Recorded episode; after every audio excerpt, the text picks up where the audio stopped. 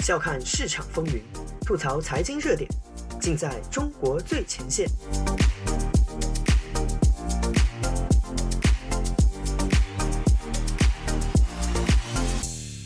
大家好，欢迎收听自由亚洲电台，这里是中国最前线，我是子昭。本期节目啊，我们就着上次的话题来聊聊中国这轮大停电透视出的深层问题，以及它可能的多方面长期影响。刚刚过去的中共建政七十二周年长假，中国依然深陷因煤炭供应危机引发的电力危机，各地限居民用电的消息时有传出，沿海工业生产停摆依然蔓延。与此同时呢，中国政府却一边通过半强制要求人民观看篡改历史的韩战题材电影《长津湖》。大打军国主义鸡血，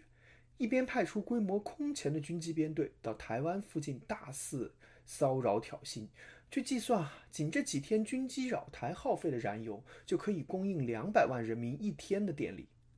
但中国政府真的完全不管人民死活吗？那当然也不至于。毕竟没有电就不能接受爱国鸡血，几天下来最坚定的小粉红恐怕也要破防吧。为了解决煤炭供应问题，中国政府一方面强行用高压式命令要求晋陕蒙三省大力增产，一方面呢又在国际市场上疯狂找煤。俄罗斯、蒙古、哈萨克斯坦、印尼来者不拒，甚至对澳洲煤也羞羞答答的放了心。明眼人都知道，各路紧急抢购来的煤炭很多本来就是澳洲煤，只不过是通过其他国家的中间商转个手罢了。这些中间商啊，不少还是中共权贵们自己开的。澳洲煤炭价格比去年中共发布进口禁令的时候已经足足翻了五倍。中国政府一番气势汹汹的制裁之后，澳洲反而赚得盆满钵满。这种以贸易作为人质索取超经济利益的无奈手段，这次真的是被人剥下了底裤啊！其实呢，我对中国政府把眼下这轮缺煤缺电的危机应付过去还是有点信心的。不计成本用行政命令要求煤区增产，高价去冤大头。去国际市场上抢购，再不惜用补贴让亏本的电厂全马力开工，这几招下来，对中国的煤炭和火电产能而言，应付一阵子是不成问题的。至于以后的问题嘛，中国小粉红的记忆它可能比金鱼更长吗？下次出问题的时候再说呗。就像我们上次节目里提到的，中国本来既不应该缺煤，也不应该缺电，为什么会发生这样的事情呢？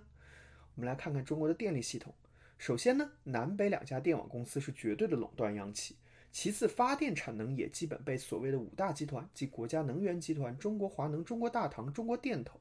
哦中国华电这五家央企所垄断。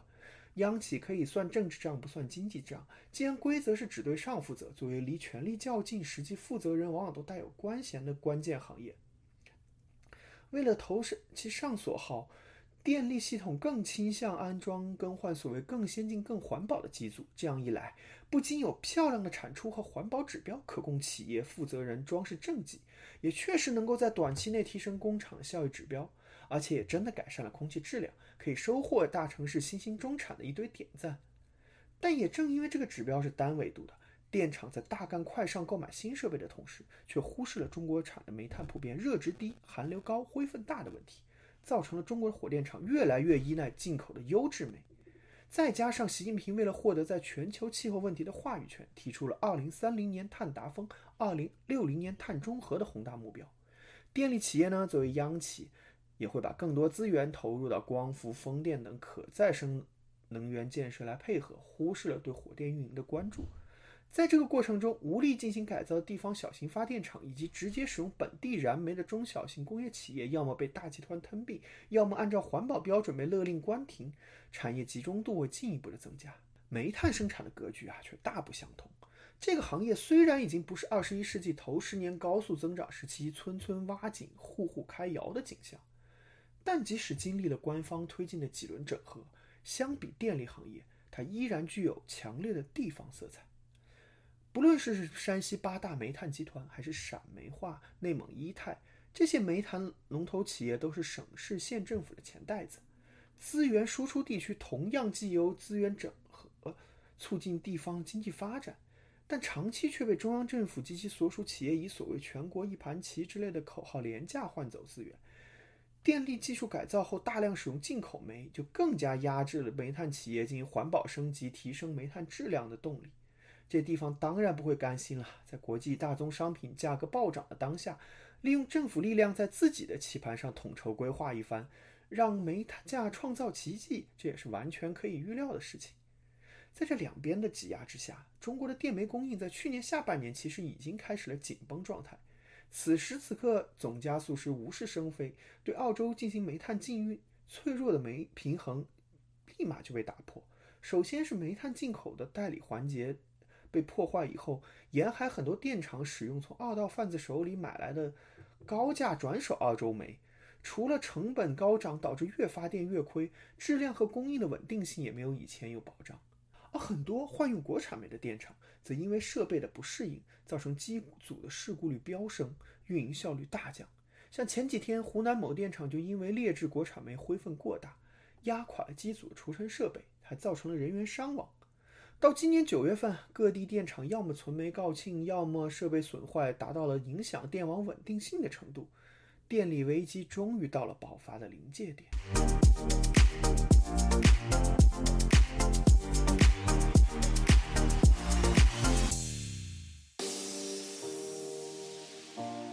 用财经视角剖析热点中的深层逻辑，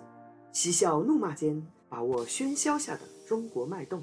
内容相当靠谱，形式绝不严肃。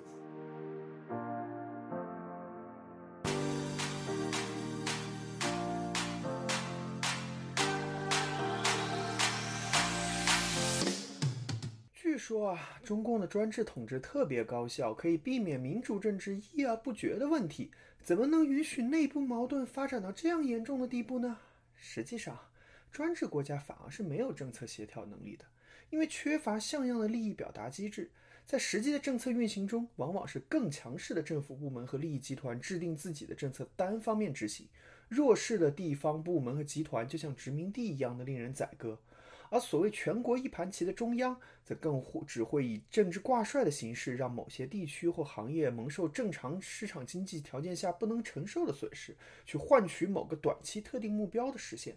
这种指令经济向来是既要又要还要的，既要节能减排，又要强行去产能，还要稳定电力价格，最后还要禁运澳洲煤炭，惩罚敌国，每件事都执行得很到位，就有了现在这个局面。当然，这种时候，集权政府自然又要不惜一切代价去解决自己制造的问题了。方法也十分简单：第一，用所剩无几的外汇存底，在全世界用之前几倍的价钱抢购煤炭；第二呢，把之前十几年去产能关掉的煤矿井煤窑全部开起来；第三，所有的火电机组满负荷发电，电厂眼下的运营费用由各地政府来贴。这种办法当然可以一时应急，至于后面机组如何损毁外汇，如何消耗，那毕竟是遥远的明年的事儿。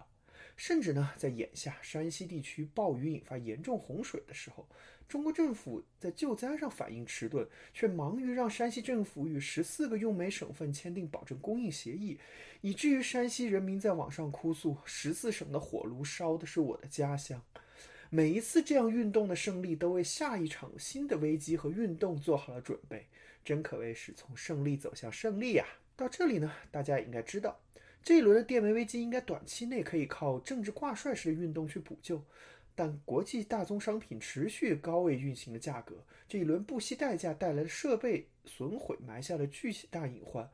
再加上九月份外汇储备就仅仅减少了三百亿美元。以后啊，就算中国不搞什么矫情的禁运，敞开买澳洲煤，也不见得有那么大能力了。能源短缺的局面恐怕还要持续很长的一段时间。正好呢，在全球联合应对气候变化的当下，中国政府为了抢占话语权，避免被发达国家针对性征收碳税，开始了运动式的节能减排。当局呢，就像清政府摊派赔款金额一样，向各省摊派所谓能源消费总量与强度双控制的指标。虽说停电是一盘大棋的说法被斥为谬论，但从中共当局的角度，这种短缺的局面说若是控制得宜，可能未尝没有他们期待的效果呢。只要不要太直接影响到日常生活，导致民怨沸腾就 OK 啦。在中国政府今年发布的能耗双控文件中，出现了大量诸如关停限电这类用词，这类词汇重点砸向诸如钢铁、电解铝等高。耗能行业，有时候也会连带烧上服装、纺织、日用品等出口导向的劳动密集型行业。进入二零二一年以来，中国传统制造业面临限电压力，用电量不断走低，但计算机、电子设备等行业的用电量却在增加。这一增一减之间，确实能够看出中国政府企图以此强推产业升级的用心。这轮限电以及看起来并无放松态势的节能减排要求，实际上呢，已经形成了中国自己的碳税。以后可能会用常态化的高电价模式淘汰掉那些被政府认为不够重要的行业。这一点啊，确实是有那么点大旗的意思了，只是被缺乏协调机制的体制给玩脱了吧？或者说呢，从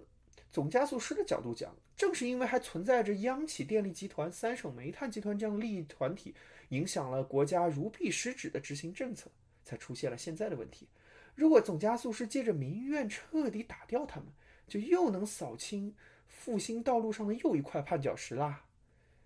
但即使这盘大棋真的实现，它能带领中国完成产业升级，走向制霸全球科技与工业的巅峰吗？恐怕未必。这一布局首先带来的是为计划经济在中国的全面复辟铺平了道路。中央通过对碳配额的控制，抓住能能源这一关键资源的分配，建立了对地方和企业的全面优势。曾经被某些经济学者吹为人类最优制度的区域经济发展竞争模式，在这一局面下必然是无以为继。核心要素短缺的情况下，各地区各部门都会围绕这些短缺的要素来安排生产，自动就形成了计划的控制。东欧共产党执政时期的经济学家们早已经发现啊，短缺和计划经济是相互促进的关系。中国用计划经济手段打掉自己具有比较优势的行业，投入那些所谓的国之重器，也许是能砸出来一些成果。但这些在行政权力保护下恣意消耗社会资源的受宠部门，搞出来的东西有没有真正的技术先进性和市场竞争力，也还是要打个大大的问号。而那些传统制造业依赖于全球化，服务业被调整掉的巨量人口，就只能成为宏大叙事下的代价了。上一次这样拼命的攒国之重器，还是饿死三千多万农民攒没有实战价值的原子弹的那一回呢？虽说停电拖垮世界的说法过于无厘头，但放在全球背景下，中国这次的煤电危机确实也只是全球能源危机的一部分。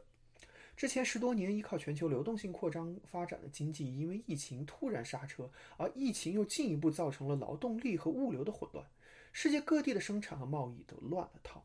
像欧洲一些地方爆发了燃油和天然气的短缺，更严重的是啊，煤油气的飙涨已经造成了化肥、农药价格的上涨，加上狂飙不止的海运价格，全球性的粮食危机已经出现在地平线上。而中国工业停摆造成的影影响已经浮现。首先呢，是之前涨破天际的航运指数开始下挫，上海港、青岛港的出口集装箱数也开始减少，这表明中国中国的出口确实已出现下降。这当然对于进口中国制造商品的国家都会造成影响，在一段时间内，许多商品都会发生世界性的短缺，由此引发的供应链混乱则会把这种影响延续更长的时间。